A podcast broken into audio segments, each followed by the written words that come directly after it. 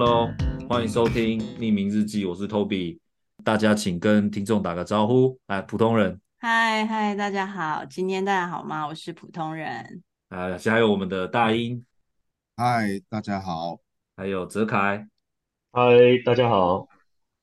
好，呃，今天又是我们这个睽违，算是睽违已久的废人系列啊。这个曾荫庭导演去意大利参加影展嘛，终于那个大英导演回来了，我们可以继续录废人系列。那大英导演要不要跟我们分享一下？这个意大利让你呃有有什么样很棒的回忆啊？让你流连忘返的东西是什么？我、哦、意大利其实我们去的地方应该是很少很少人会去的，因为这个影展叫乌迪内影展，嗯、所以它它在算是意北吧，意北，然后离威尼斯大概两大概将近两个小时的车程，嗯，是一个蛮有一段有一段路嘞哈，嗯，有一小段路，但是还还可以啦，就是我们就是搭飞机到威尼斯之后。然后搭车到那个小镇，其实它也不小啊，它其实是一个。哎，乌乌迪内有有那个、啊、意甲的球队啊，我记得有。对对对对，对，乌迪内斯。对对对 对。其实它也不小，然后蛮蛮朴质，然后建筑物也其实也蛮有历史的，然后这个影展也也也也其实蛮热情的，是应该应该是我去过最最热情、观众最最互动最多的吗？哎，算算，因为因为他他有一个有趣的地方，就是我们导演登呃，就是放我们影片的时候会介绍导演入场嘛，然后这个这个时候会有个 DJ 台在在一个那个很像歌剧院的地方，哦、那种很很老的那种，也不是很老，哦、就是那个结构就就像是可以听歌剧院的那种戏院，会有分好几层，历史感的，嗯，对，但其实它它是新盖的。哦哦，对，所以就是他们其实那个对他们来来讲，那种呃戏院的影厅的结构是好像就是他们生活很重要的一种观观影模式，或者是观赏舞台剧戏剧的一种一种形式吧。然后旁边会有一个 DJ 台，所以我们进去的时候，他就会放那种很嗨的音乐，哇，然后那个热舞走进去，真的很爽，就就是他摄影机就会。摆在你的面前，然后让你登场，spotlight 打在你身上，然后放那个很嗨的音乐，全场会跟着打打打拍子进进场。哇，我觉得有其实有点小尴尬，很 有巨星的感觉啦，我觉得听起来是有点有点害羞，有点恰恰的感觉什么的。所以他那个那个那个摄影机照你的时候，你的脸就会展现在那个投影在那个 大荧幕上面，就是就是那个 电影院的荧幕上面。对，有有一点有点尴尬，然后你会笑到不知道怎么办这样子。哦，不错啊，哎，那请问一下，你是用什么舞姿进去的？我我没有跳舞啦，我那天准备了一套在嗯日本买的这个三宅一生的这个正装，哇比较比较，因为也没有西装嘛，只能只能穿一种比较利落啊干净的这种，然后又礼貌的的的衣服登场。那那你事前知道有这一趴吗？我是先去，因为我们有其他观影证嘛，所以变成是我可以先去看别人的电影，嗯、然后我在看别人的电影的时候看到，嗯、哦，原来我明天就要这样登场，哦那个、所以你心里是有就是歘一下这样子吗？有啊，很恐怖啊，而且就是要跟大家挥手打招呼啊，然后然后我前一场我我我去这个先看的那一场的女导演，她穿的很很。怎么讲？就就是就其实都穿的还蛮正式，然后也也是落落大方，对哦，所以就想说自己也不能太丢脸。对啊，啊，台湾的影片参参与的多吗？这次台湾去的五部还六部哦，哦，那也那也不少哦。对，有什么像去年在金马奖得到最佳导演的那个什么哈永嘉，哦、然后也有也有今年出这个台台湾卖了三亿多票房的那个。那个呃，我和我鬼什么鬼、那个、鬼家人，对对对，对对对那个我称为什么鬼家人的故事那个什么哦哦，也是很、哦、很棒的电影。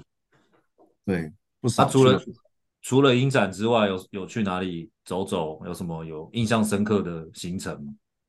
刚刚刚刚那个杨哲凯不是讲到那个球会吗？对，那个乌迪内斯，嗯，我就是因为哈。所以我已经查过了，我在我在的那几天 没有没有比赛，他其实没有比赛，哦、可是我就有点不甘心、嗯、不甘愿，所以我就和那个我的制片制片人两个租了，不是租啦，就借了饭店里的脚踏车，骑过去那个球场，很爽啊，蛮好的，蛮好的，就是应该没有，哎、就是已经很少台湾人会来这个这个这个地方了。我们还去这个镇外围的那个足球场，嗯、大概大概骑了二十几分钟吧。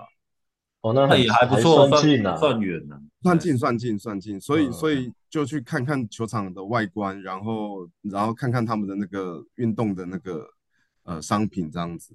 嗯嗯，所以你你这一次去意大利没有看到球赛啊？有啊，当然怎么可以错过？然后后来去了威尼斯，就去看了另另外一场球赛，威尼斯威尼斯的这个足球。我想威尼斯很多人都去过，所以一一定要找一个比较不一样的东西，那个不一样的旅游经验嘛。那我又自己喜欢看足球，喜欢踢足球。然后我告诉你，威尼斯的球队，呃，他们球衣的设计常常是每年的最好的，譬如说全全全球最呃设计最好看的足球衣的 Top Ten。哦，哇，对，时尚之都啊，对对对，真的还还蛮漂亮的。所以所以我就因此知道了，威尼斯也有一个足球队。然后这个足球队去年在意意甲，意大利甲级联赛，今年被降级了，所以现在到意乙。哦，OK，呃，对，所以所以我但是我没有买票，因为我想说啊，有时间再去再去看。就后来还真的有时间嘛，所以我们我们就去一去现场买了票。然后可是在下雨，然后下雨我就说，哦、他他这个球场比较没那么像我们在足球转播赛看到那么大，他大概就是八千人一万人的。不太不太大的小球场，那只有一边是可以有雨遮雨的，所以我就买了那个他们最贵的票，最贵的票也不贵，就是三三千块左右台币吧，哦，三千多，对，所以我们就坐坐到那个 VIP 席，然后、哦、然后、啊、对，就就还不错，其他的都是那个那个露天的，然后我们就是 VIP 席，所以是可以有，可以可以遮风挡雨的，然后。就入场之后，它还是会有大荧幕投影嘛，我们就看到客队，嗯、客队他们投影在画面上的是他们呃坐船到港口，然后进来这个球，因为他这个他这个球场就在港边，也就是在海边啊，嗯、所以连他们自己的球员要来的时候，应该都是坐船来的。哇哇，好特别，这个很特别，很特别，嗯，对、啊，就就就是蛮酷的，坐船来来来踢球。因为他们他们其实威尼斯的本岛是没有汽车的嘛，嗯嗯哦对对，所以所以就是就是得靠靠什么那个船运来来来进行运输交通这样子，嗯，就是蛮蛮特别的一个经验啊。然后有一个人，这场比赛好像最后比分是五比零吧，有一个人进了四球，我靠，是威尼斯的还是另外一队的？威尼斯的进了四球，所以所以现场气氛就很嗨啊，因为在组队嘛，组队就进了四球。哦，哇，好过瘾哦！对，同一个人啊，那那个，那你有买他们球衣吗？有啊，你是都是好看的，就是呃，有一些都已经被买买光了。然后他们其实去年的球衣也很好看，然后今年的我觉得也不错，嗯，然后也也对对对，就是也也买了。我还有一件球衣买了，就是长袖跟短袖同一件，我还，靠，也，很开心呢，真的很开心呢。好，但是好烧钱，难得了，难 得。那那就是说，我们当然就是常常在电视上啊、媒体上看到什么意大利影展啊，呃，或是其他的影展。那我们曾英庭导演其实去年有入围金马奖嘛，然后现在这个《查无此心》其实最近的好消息就是在台北电影节也入围了十二项大奖，所以这是一个大家都很期待的电影啊。那这个电影现在上映的这个进度怎么样？有没有什么讯息可以分享一下？我们呃九月目前九月初会在台湾上映哦，这是最新确认的这个档期。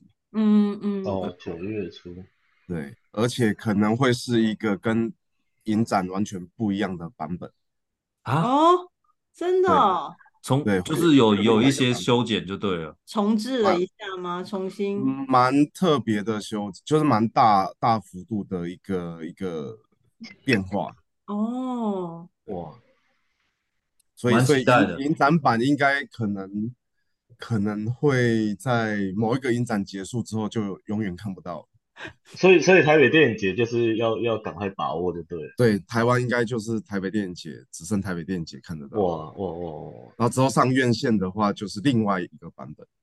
哦，嗯，好酷。嗯嗯嗯嗯。哎，那那像你去这些影展啊，譬如说你我们稍早有聊到了，你可能之后会去纽约嘛？那那参加这种影展，它这个流程是什么？是譬如说像你的片被邀请了，那就会有会播放你的片，然后讲解嘛？会有这样，就是每个电影都会走一次这样的流程吗？呃，最基础的就是放电影，然后有时候导演会先在开场前面。呃，介绍自己的电影，然后大部分会是在映后跟大家，呃，看完之后打个招呼，互动一下，就是他们可能观众会有一些问题啊，然后我们就做一些 Q&A，大部分会是这样子。嗯，哎，那所以假设我们在纽约可以见面，我有呃机会参加参加你这个纽约的，所以他那个版本算是台北电影节的版本。对，影展版就是、哦、对一百二十。就是就是就是，其实是最怎么讲呢？最一开始的版本。好，诶，那像影展是整个电影相关产业的人都可以去，还是要先把作品寄去比赛，然后会有这种流程之类的？影展它其实有，就是一般就是他会选片嘛，譬如说可能有观摩类的，嗯、然后有竞赛类的。那观摩类的，以金马影展来说，它它有一个，譬如说金马金马奖或金马影展，它是听名字就是金马奖是竞赛类的，嗯，那金马它它的金马奖的规章可能就是有规定说啊是华语电影，然后怎么样怎么样，然后金马影展就是他邀片，呃，他邀全世界的片，嗯，因为每一个影展都有他自己的个性和他的他的视野或者他的品味，所以他会去世界各地。挑片，当然也会有人，也有一些单元是人家报名，然后他来选选，呃，选说我要不要这一部。哦，对，所以通常会分竞赛类跟观摩类。哦，那观摩类的话，就是影展主动去，嗯、呃，是主动去观片，然后去提出邀请的。对对，他们有个选片人的这种、哦、呃团队。对对对对，一个团队。然后譬如说啦，现在最近不是坎城影展吗？嗯。然后坎城影展就有就有好几个项目，譬如说主竞赛类啊，这这一听顾名思义就是竞赛类的嘛。然后还有一种注目类，嗯、然后它还有旁边这个是它的官方，然后还有平行单元，就是导演双周、影评人周。那当然它有一些单元，譬如说午夜单元，就午夜单元就不是竞赛类，它就是呃呃怎么讲，就是哎。这个片真的很棒，很特别，然后，嗯、呃，可能不一定适合竞赛，可是很适合跟大家分享。哦，那它就是会放放午午夜单元，午夜嘛，听起来就是有点恐怖，嗯、有一点惊悚，或有一点脑洞大开的。嗯，那他就是会符合他这个标准或者他的喜好的，他就会选进来。哦，呃，分享给大家看。嗯，对，那那这个时候坎城影展毕竟是全世界最大的三大影展的这个这样子的一个。很规模很大的影展，所以世界各地的选片人或者是买片的人都会去看。嗯，那譬如说，可能台北电影节的选片人，他可能也会到坎城去看电影，然后呃去选片或去邀邀片。哦，那也有买家，也有买家会去坎城那边去，就片商啊，去那边买买卖片子。嗯嗯，所以其实。影展是很大的影展的话，它它其实内容会非常非常的多元丰富，参与的人也会有，也有导演，有演员，也有这个呃片商，然后当然也有其他影展的这个策展人、嗯、或者选人，等于有呃艺术性，然后也有商业性的，对不对？都有都有。那当然记者也会去啊，嗯、就譬如说坎城也是，因为他都会邀请大明星嘛，所以也会有很大的这个，嗯、就是台湾就会派记者。去那边，呃呃采访，然后去做观察，然后发稿回来。嗯，那假设我们素人，我们今天去砍城，也刚好遇到砍城影展，我们可以进去吗？还是观影看看电影一一定可以啦，就是买票、哦、或者是或者申请观影证怎么样的？就是其实他们还是会，譬如说台北电影节也是很希望呃市民嗯、呃，台北市市民或者是全台湾的观众来来台北看电影，嗯嗯呃、但但是参加一些酒会啊，或者是这个创投啊，或者是一些各式各样的这种这个 workshop 的话，当当然没办法。嗯，可是电影院就是都是开放给观众来买票来观赏。嗯嗯，好，了解。OK，那相信之后呢，这个听众在电影院里面都可以看到，就是说曾导为这个《查无此心》付出了非常大的努力跟心血。呃，也希望大家呃多这个有机会就多看看这个作品。然后讲到这个《查无此心》的付出，其实我们我自己本身啊，身为曾导多年的朋友，有一个很佩服的地方。听说曾导瘦了超过三十公斤，那。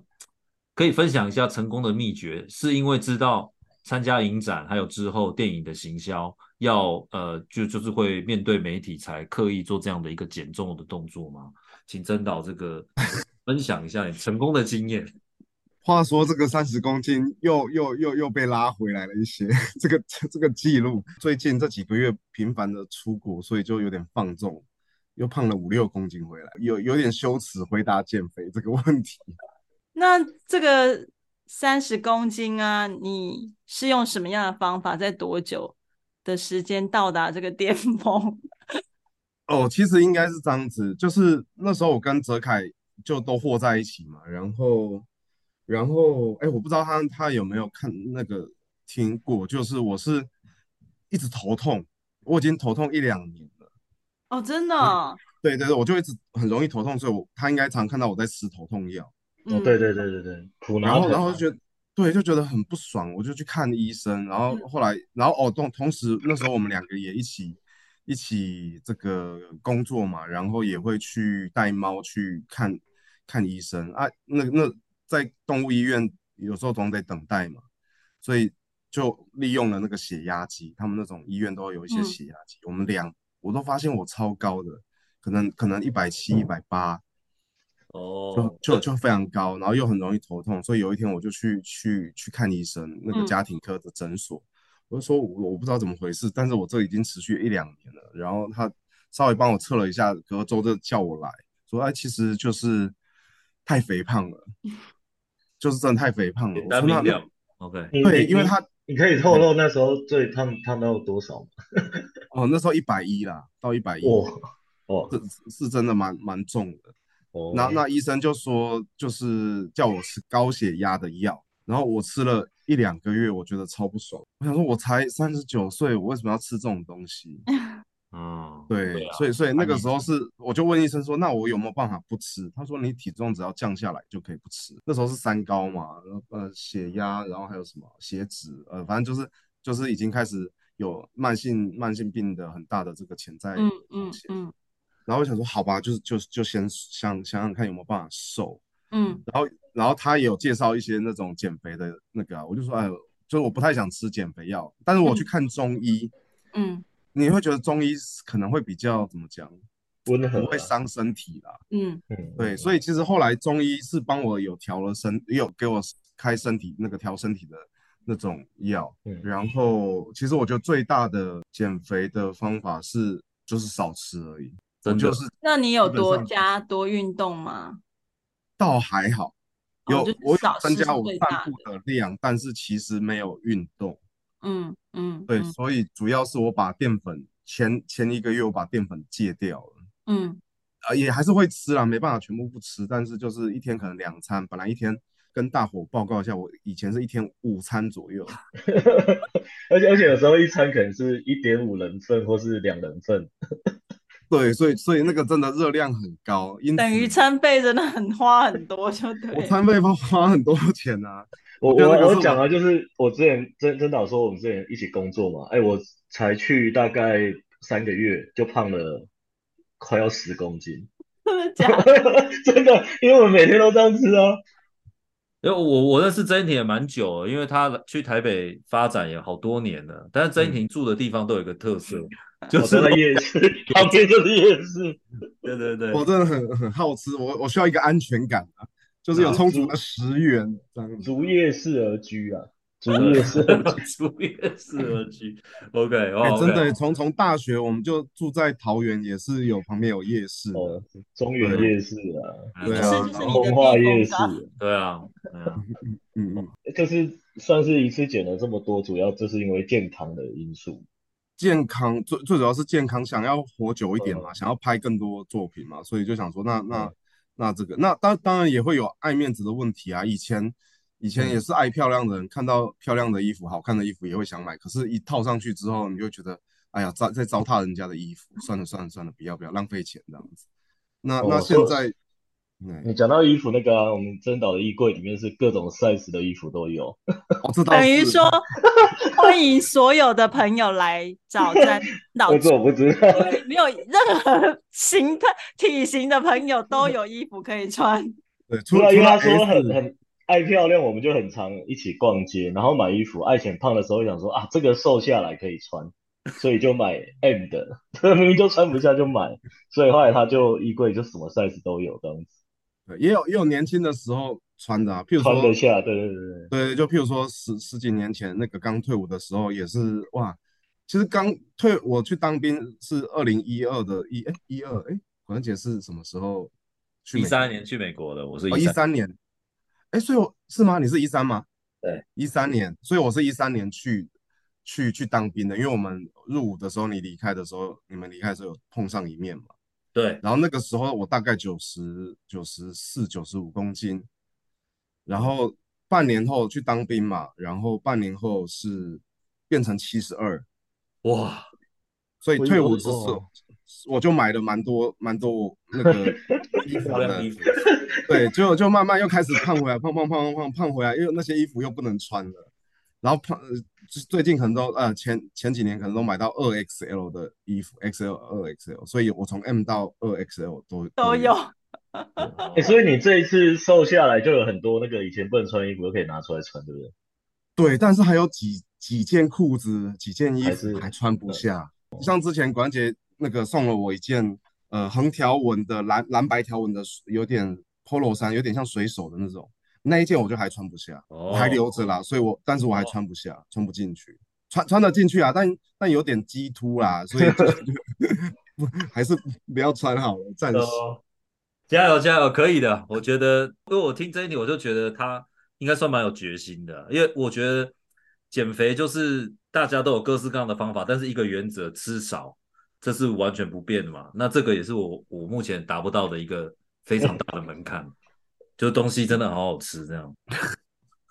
而且他最喜欢就是他会早上就是 Toby 会早上就是一早，然后就意气风发的说我要去运动喽，你们都不要找我，然后就会去外面跑跑跑，回来之后就会像一只就是饿了五天五夜的老虎说家里还有没有什么要吃的，我要吃，然后就一直 吃一直吃这样，然后就想说这到底有用吗？真的没有用啊！我反正我就是那种觉得我运动完我就要吃，所以最后就是体体重就是平均上升的。而且他都是在最饥饿的时候，然后狂吃，就整个百分之百吸收。但是真的，之后应该把这个冰箱给锁起来，是不是？他这样运动完就是有消耗到热量，但又不给他吃东西，就是对他来说真的很难。而且他就是大概两年多前，他真的有成功。就是减重过，然后那时候就是真的就变得很很瘦这样子，然后自己也觉得很帅气，然后就是现在又胖回来，我我都会把以前那个减重成功的照片，然后会做很多那个那个话语写在那个照片旁边，比如说长辈图，对，激激励他这样子吗？对对，就比如说 就是一张胖的，然后一张瘦，然后瘦的上面写很多就是鼓励他的，比如说。好瘦，好帅帅，然后瘦了好轻盈，裤子好宽，这种一直鼓励他，可是就是没有用这样子。哎、欸，其实你的方法是对的，因为我我不知道 Jenny 你记不记得，我们之前在看那个减肥的东西，他就说要用鼓励的，嗯，就是你不能说哦，你很胖，你很胖，你要减肥，这样子就是应该用鼓励的。没有，其实我羞羞辱过，也羞辱了。哦，发现羞辱没有用。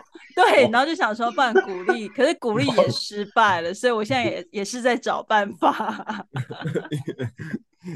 请教真导啊，成功的那个经验，你怎么忍的？哎、欸，对啊，你也蛮爱吃的、啊，你要从一天吃午餐到那个中间应该蛮有时候有一些。有啊，有就是真的是用意志力啊，因为因为真的会饿啊。哦、嗯，对啊，然后可能有时候会催眠自己，就譬如说呃东西实在不好吃，好难吃哦，好难吃。对，然后不然就是做做事吧，做事的时候有时候会会做啊，打电动，哎、欸，打电动会忘会忘了吃东西。这个方法我打电动不是吧？是管姐有塞钱给你吧？不是啊，真的啦，真的。他说有些会三千多，所以你等下要讲这个。不是，因为你打电动你会很专注嘛，然后你就会忘了吃东西，或者是你会肾上腺素一直在那边作用，而且是要打很激烈的，尤其是就譬如说是足球运动的这种运动类的，因为你会好像跟着动这样子。对对对对，你会想跟里面的人较劲，你会想要赢嘛，所以你就会很专注。对，所以我有时候就譬如说我真的很饿，我就会打电动，真的真的，我只要一饿我就去打电动，打电动我就会忘记饿。哎，我我想听一下普通人对这一段的想法。好好那好，我我这个这个大家都慢慢慢慢继续分享。我我们先问一下，讲讲到减重哦，当然刚刚大大家听起来都很有经验的，呃，但是那个普通人，我们之前有聊到，就是说。你看起来是个体弱多病的人嘛，所以你基本上以前在学生时代，你不需要就请假很简单嘛，你应该没有减肥过的经验，对不对？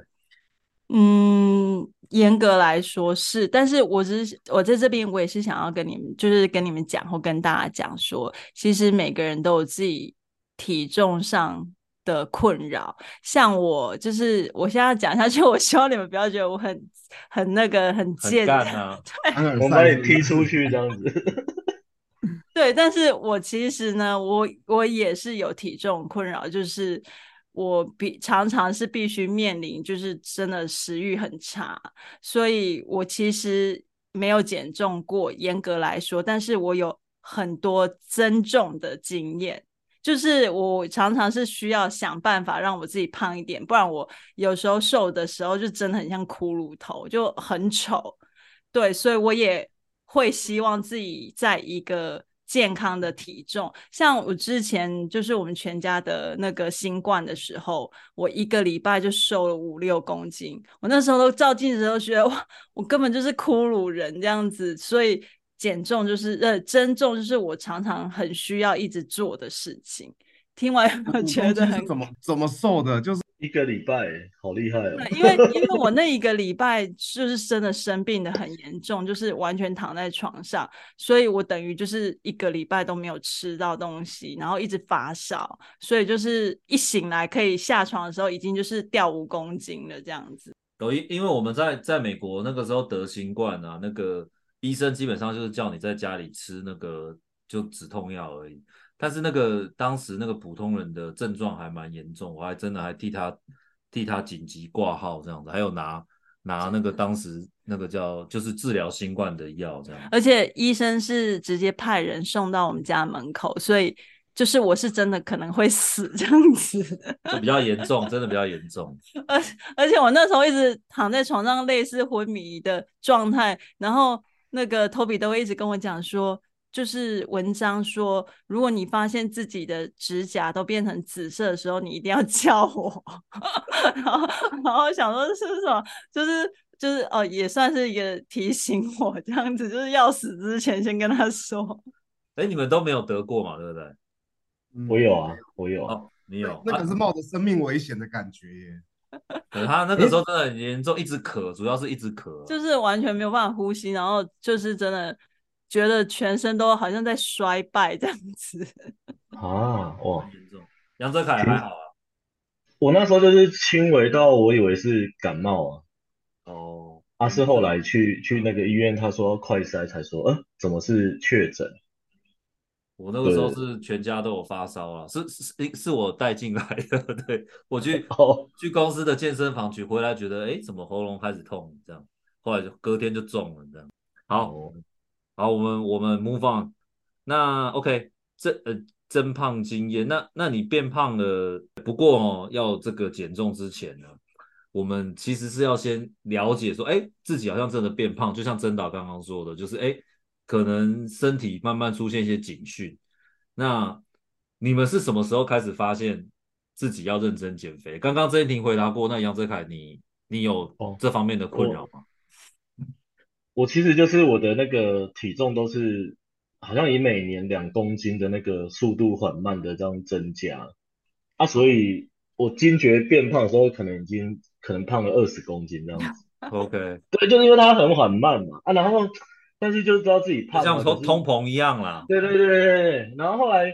你就发现说，哎，看我怎么比以前胖了？最可能以前比较正常体重的时候胖了二十公斤，但是就没有下定决心要减肥，只知道自己胖了这样子。嗯、对，因为就没有真的可能像之前有那个身体上的一些异状啊。哦。对，但是我刚刚不是说我去台北跟曾婷工作的时候，那个时候三个月胖了十公斤嘛？对。哎，那时候我就有一次，我那时候我就有认真减了，因为。我就想说，我虽然胖二十公斤，但我就把它 hold 住，就是没有再增加上去了。Uh. 对，结果我去跟台北跟这里工作的时候，三个月，我靠，想说怎么到人生的巅峰了？而且一次加十公斤，我说完蛋了。然后我后来就回台中的时候，我就花了两三个月，又把它瘦回原本的体重，那样大概又瘦了十公斤。对。其实我觉得要减肥之前，真的要先问自己。对这件事情有没有羞耻心？我是觉得那个两三个月胖胖十公斤是真的有点太夸张。那、啊、你怎么瘦下来的？我的方法其实很简单诶，就是我就跑步啊。哦。因为我平常吃没有到那么吃那么特别多啊，就正常这样子。嗯嗯。嗯对，然后我就变成说我每天几乎都去跑步，然后再稍微控制一下那个饮食，没有到像不吃淀粉或什么比较。比较那个大幅度的这样子，然后就也是，我觉得其实好像也没有很难的，就是这样两三个月就瘦下了。嗯，像像我刚刚讲羞耻心，就是完全就是针对 Toby，因为我觉得 Toby 很显然就是在减重这条路上，完全就是舍弃了自己的羞耻心这样子。哎，我觉得那个像各各位的那个回答都很好，我就觉得我我真的是。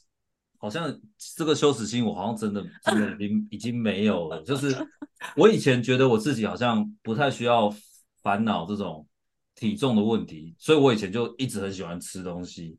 然后一直到我这个新陈代谢慢慢缓慢了之后，我就没有办法没有办法克制去吃。我觉得运动这些我都有，但是我觉得主要我可能就是控制食欲了。那我从这个当兵的时候大概七十三公斤嘛。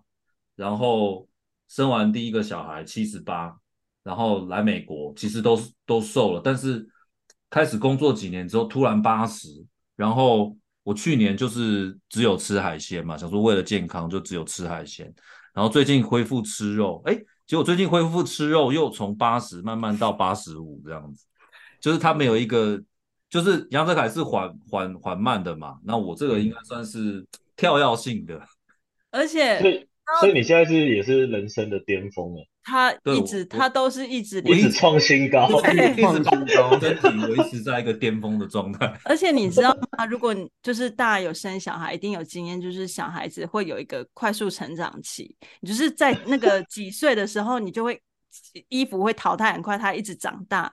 靠我们家买衣服都是爸爸，就是一直 买不同的 size，然后一直增加新的 size。我就想说，奇怪，小孩子买衣服都没有买的你凶，那而且他是那种他会他会带着那种他会看，就是他会高估自己。比如说他可能最近瘦了零点五公斤，他就会想要来买 L 的，他就说我可以，我可以，真的我可以穿得下去，然后一穿又激突，然后又要退货这样子。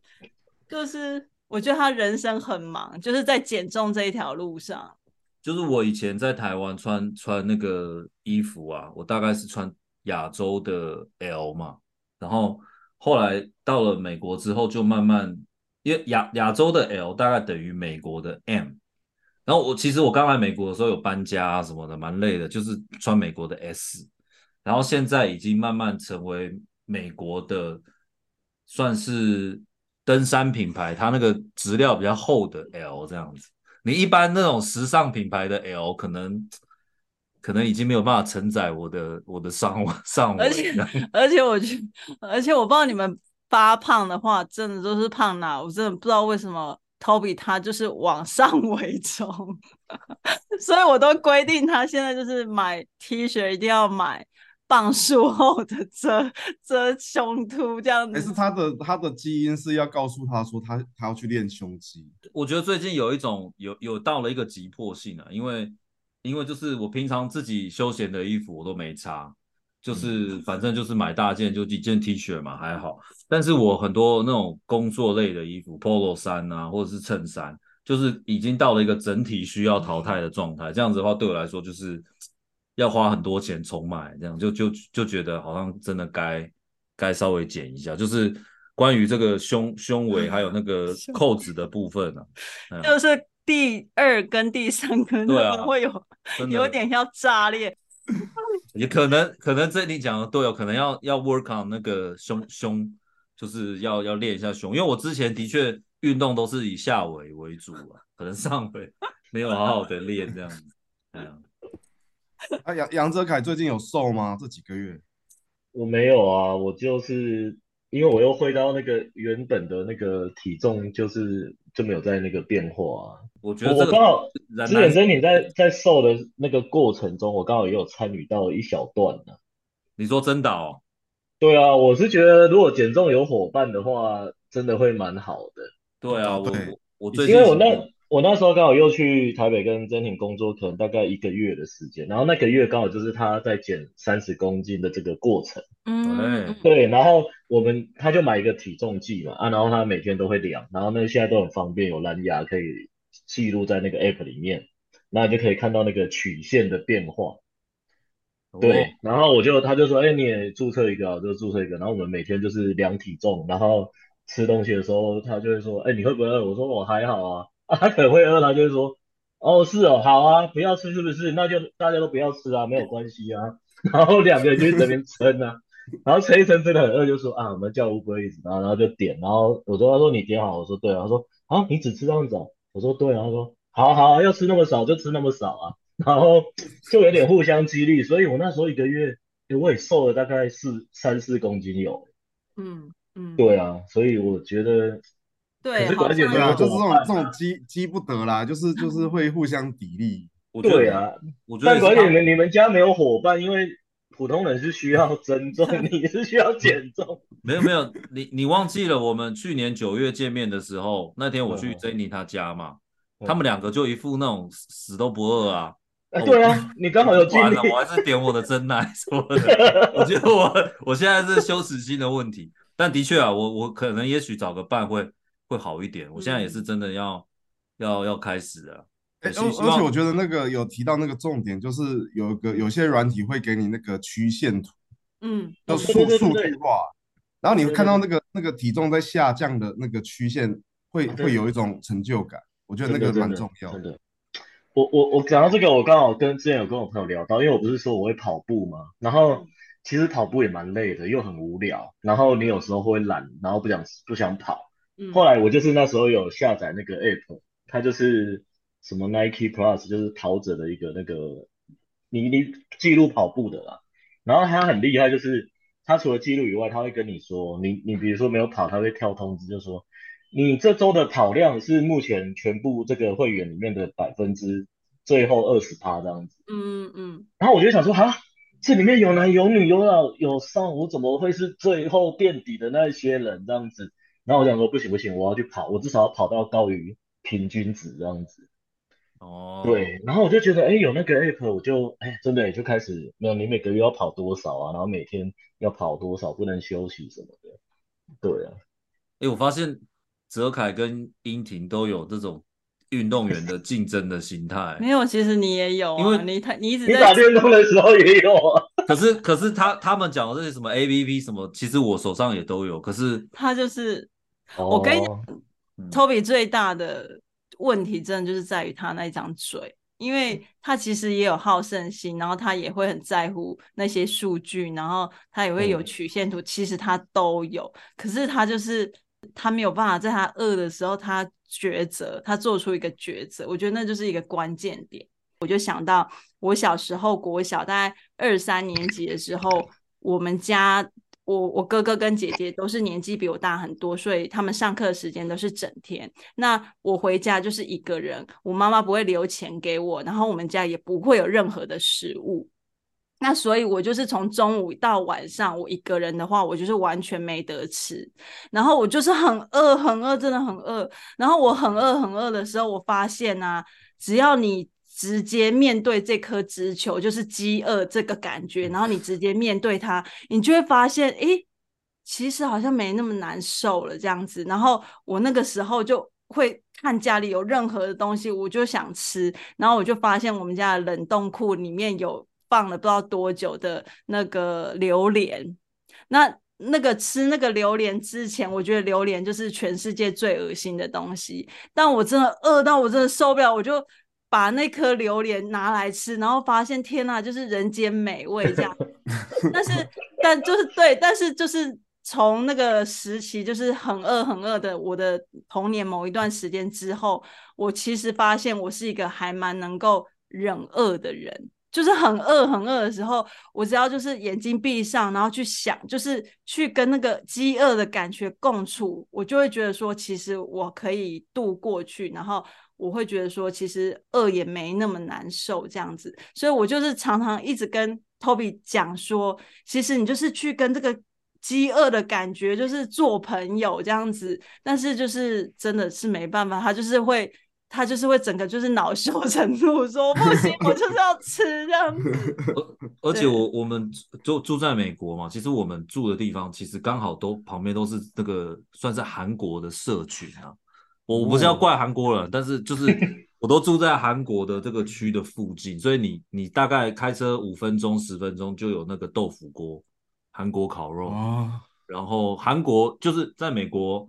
韩国也是唯一一个地方，就是他们跟我们一样有吃内脏，那个粉肠汤啊，那个猪肝啊，嗯、哦，那个血肠哦，就很难啦，很难。对，因为 Toby 今天就是一直跟我说，他吵着要再去吃昨天已经 吃过的韩国店家，然后他就说：“哎、欸，怎么办？我就一直去那里吃，那个阿朱妈会不会觉得我对他们好像？”我是不是有什么目的要骚扰？对，是不是觉得我要 搭讪他们？可是我真的好想要吃爆那家店哦。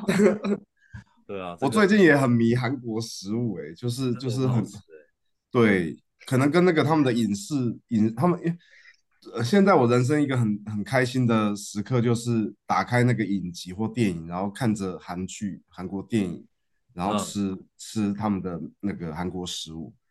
那那换日本 也会哦，譬如说看日本的，我就看我就点日本的拉面或者是生鱼片或什么的，就是我觉得这个比较融入嘛。对对对对，因为我觉得你这一点跟 Toby 超像，因为他会常常看完韩剧或是韩国电影，然后他就说走，我们去吃那个那个大酱或是什么吃什么泡菜锅这样子，然后看对对对，然后。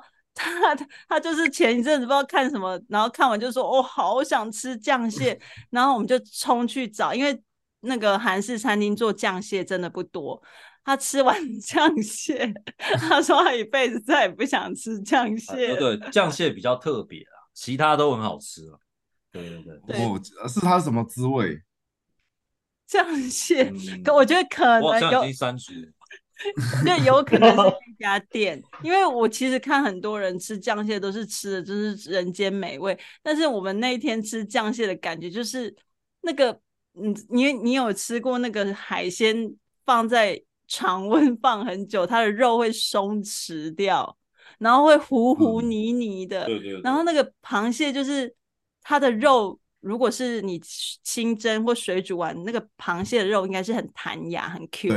可是它因为它是生的，然后去腌，所以它那个螃蟹的肉质会变得很松弛。我不会讲，就很很很特别的一种口感。然后加上它，因为它是生的去腌，所以它一定会残存一些腥味，就是海味这样子。Oh. 然后那种松弛的肉 又加上就是一定程度的海味，吃下去我不知道为什么我那一天就是。有一点 头皮发麻。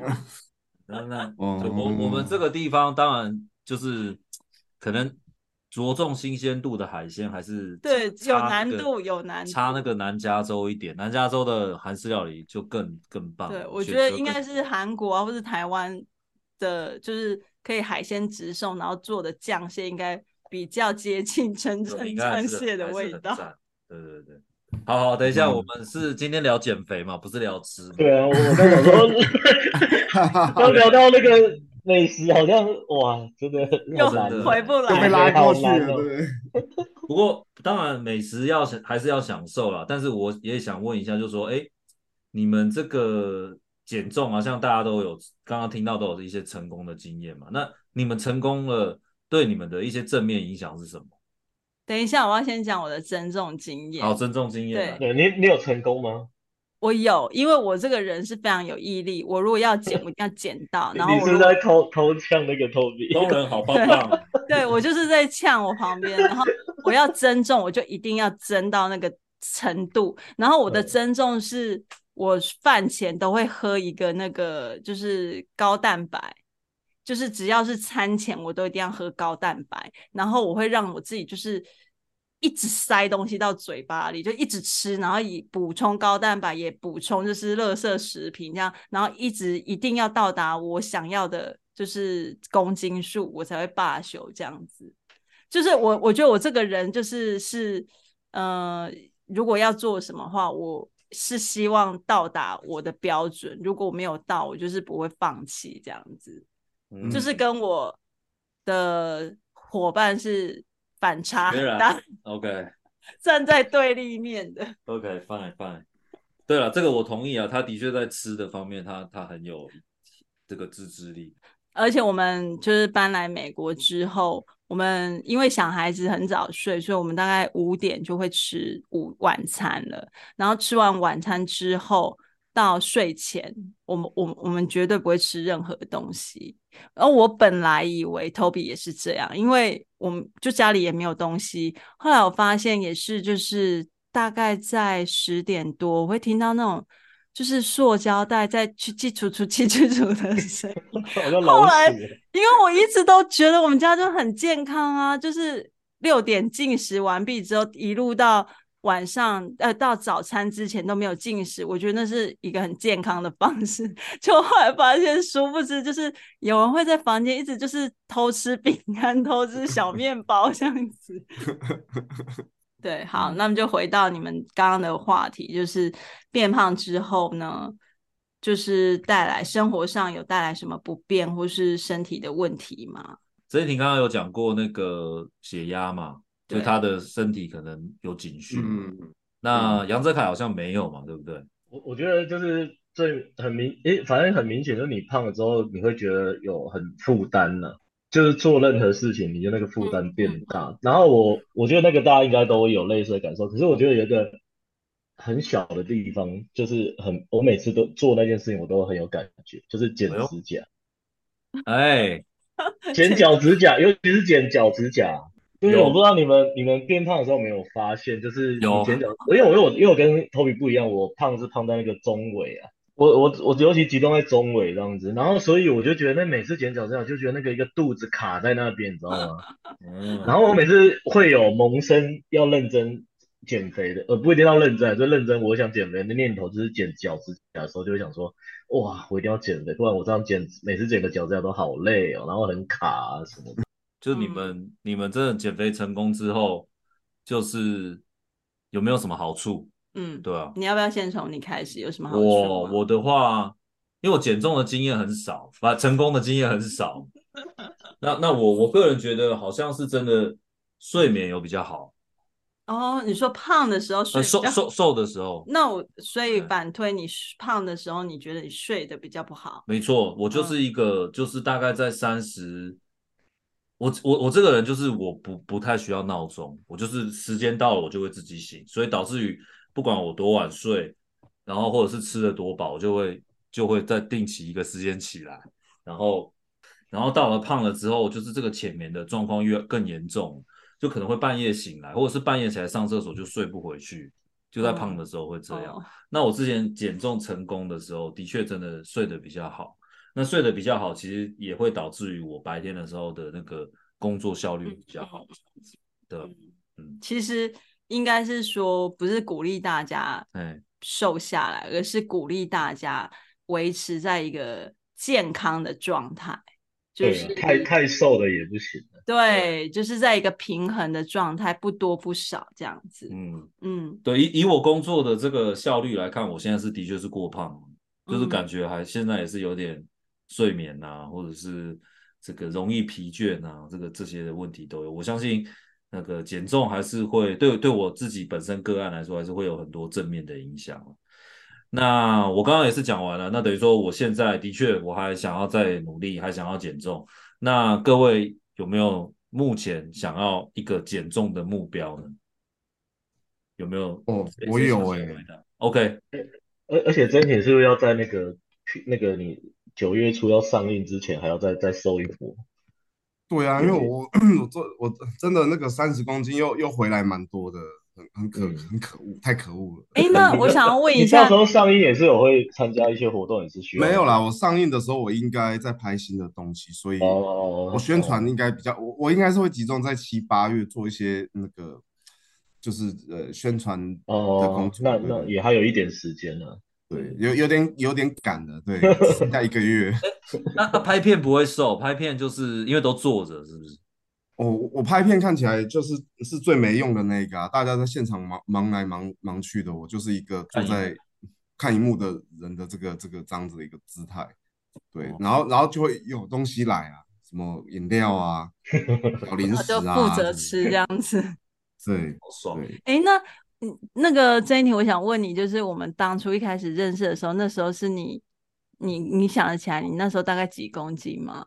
就是就是你们那时候蛮瘦的，那时候硕几硕硕一吧，硕一哦，嗯，硕一我应该蛮瘦的哦，硕一我应该六十六十六十九六十八呃，大概七十啦，七十左右，七十真的很瘦，因为那时候我就觉得哇。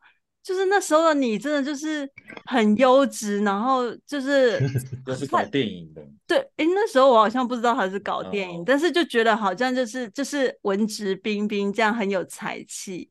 那个时候是是我和 Toby 一起住的时候吗？还是更早？应该是差不多那个时候，嗯，差不多那个时候。所以我觉得是不是曾一婷都还比 Toby 瘦？有吗？对，我那个时候差不多，差不多。那个时候，因为因为那时候他也在踢球，我也在踢球啊。对对对对，我们还有在校园一起运动啊。所以所以，我我记得我那个时候挺瘦的。然后我会骑脚踏车去去，因为我那时候没事嘛。他在读研究所嘛，然后我我应该是在准备研研究所的考试，所以我就是常常去运动。嗯嗯，对，所以所以所以蛮蛮瘦的。嗯嗯，那时候的你们看起来真的很健康。嗯，是的。嗯，非常值得怀念的一段时光。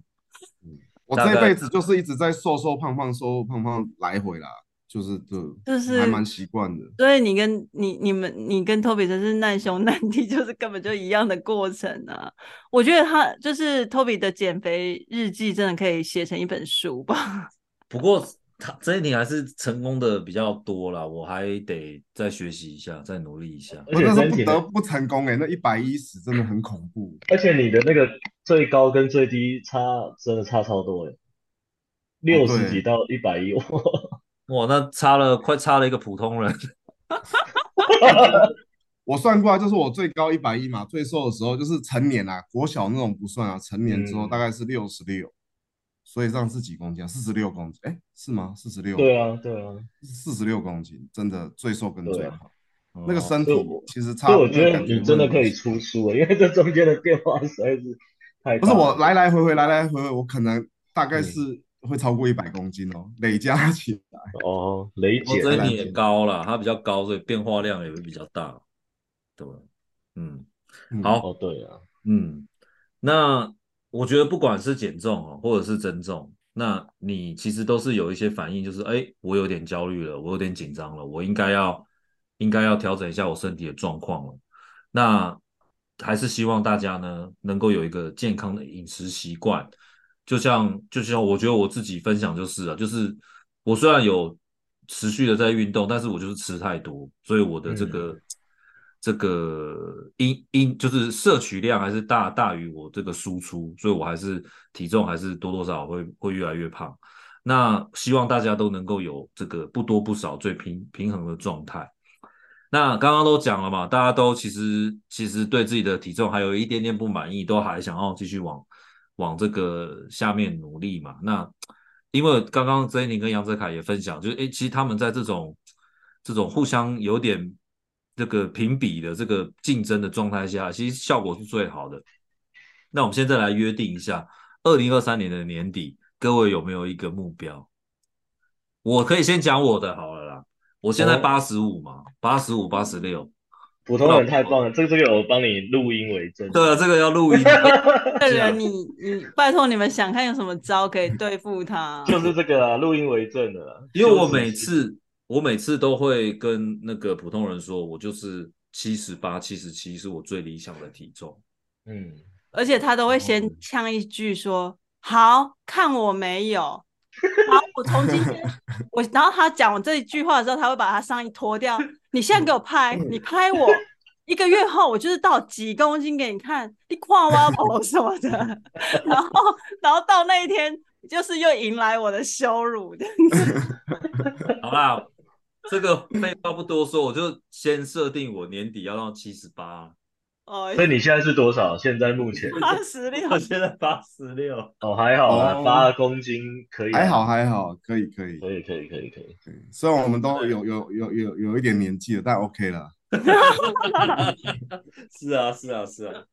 嗯好，那我我我跟我跟 Toby 差不多，我现在八十五八五八八四八五八六，就是看有没有大便。大家好，取一个中间值就是八五。我觉得我们在这里真的都没有掩饰的，因为我跟你讲，有时候 Tommy 真的会讲你这个，他说哦不公平，我在数变这样子，这样对啊，他就说现在那个，因为我有时候会逼他说你给我现在去量，然后他就说、嗯、哦不公平，我还没还没大便我，对啊，这个完全不公平啊，过磅都要在同一个标准之下。他量体重的时候，他会全身脱光，他居然跟他的衣服。要那零点几公斤，他也要算。欸、我，我也会，没有、啊，这这是摆就要的，他这是正常的，对吧？剩一条内裤啦，大概是一条内裤的重量跟跟身体算在。对，就是就是公斤数，他都要算进去。是这个是精精准，因为你每一天穿的衣服的重量不一样。所以就是要去无存精到重嘛，净重跟毛重啊，我们这个对对对对做产品的，对对对，这是科学的，这是科学的。好烦哦。那那那那这一年你的目标嘞？我目标是七十七十四好了。哎，好哦。对，因为我本来目标，我本来那时候的目标是七十五，可是我失败了嘛，我中间就就就就去吃吃喝喝，然后所以我想拉回来原本的目标，再再再。再多一点就变成七十四，OK，不错。那泽凯呢？我我现在大概七十八吧，然后我是想说，如果可以瘦个十公斤这样子。哦，十公斤还好啊，你不是八公斤？啊，对啊。问题是他这种没有羞耻心的，他只是讲出来娱乐性。没有，我现在呛他，你才八公，你才要瘦八公斤，我呛我瘦十公斤。好啊，可以啦。好了，那就六八，然后六八七六七四，我七四对，我七八啊，对不起，七八。那那普通人是有增重的，你现在有重了，你有吗？我没有哎，我现在就正常，对不对？对，我现在正刚刚好。好，那你就当没有到刚刚好，就是正常这样子。对了。见证人啊，你现在就是见证人，就是见证人啊。对我，我们等那个到那一天，你们你们三个都没有，就是要准备去提告这样子。十十二月三十一嘛，哎，对啊，要有惩罚哦，对，惩罚可以可以。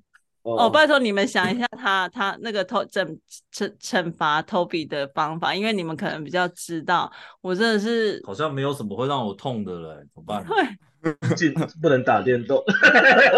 打电动，他七月他就已经把电动。对了，他这个你这个也没办法惩罚了。对啊，已经想一想好了啦，想一想。对啊，不然你们可以想得到你们自己的惩罚吗？我觉得，我觉得，我觉得大英的惩罚就是搬离夜市区，他可能就会。没有没有，我觉得这个都因为现在 Uber 也太方便了，我现在已经不靠夜市了，我已经靠那个那个外送平台。对对对，我觉得就是现在，我觉得惩罚都比较精神层面的，就会觉得呃，就是失败很丢脸。哦哟，这你真的好有自尊哦，好有尊严。不因为之前太胖，哎，那时候是胖到自己都觉得是自己看到是是猪哎，就是一头猪这样子，很很恐怖的。对，然后拍照啊什么什么都就是很不敢面对。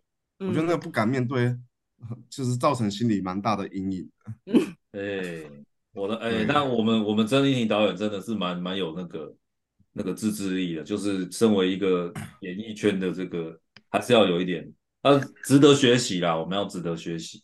好，没有，因为因为因为旁边你站的人都很很瘦，演员都特别瘦啊。哦，对，其实会有压力啦。站在普通人的旁边已经是很胖了，你又站在一个很瘦的，你会觉得哇，那个东西，嗯嗯，是啊。而且他们瘦就算，他们可能身材又雕塑的很美。对对，又有的就是倒三角的这种身材，对，很帅，很很好看。有的就很很瘦瘦，很又长得又很好看的那种。哦。这倒是，这倒是，可能你的那个刺激也比较多，压力环境。对，嗯嗯嗯，对，看看那时候七月去纽约影展的时候，看 Toby 会不会也得到这种，就是在压力环境之下。我今天听到曾英庭要去纽约，有机会跟他碰面，我现在都是在想说，到时候去吃什么。我心里想，想要吃爆纽约了。那个纽约，我想吃那个在切尔西那边有一个有一个小龙，哎，是龙虾吗？哇，好棒啊！就是那那边啊，那个那个龙虾我蛮想回味的。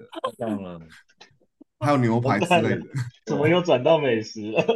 以前好，反正很多选项嘛，对。嗯嗯啊，到时候再来。不是要不是要聊惩罚，怎么又聊到？对啊，惩罚。我想一想啊，想一想啊，对啊。那个，我们如果呢有想要减重的听众呢，我们也可以一起参与。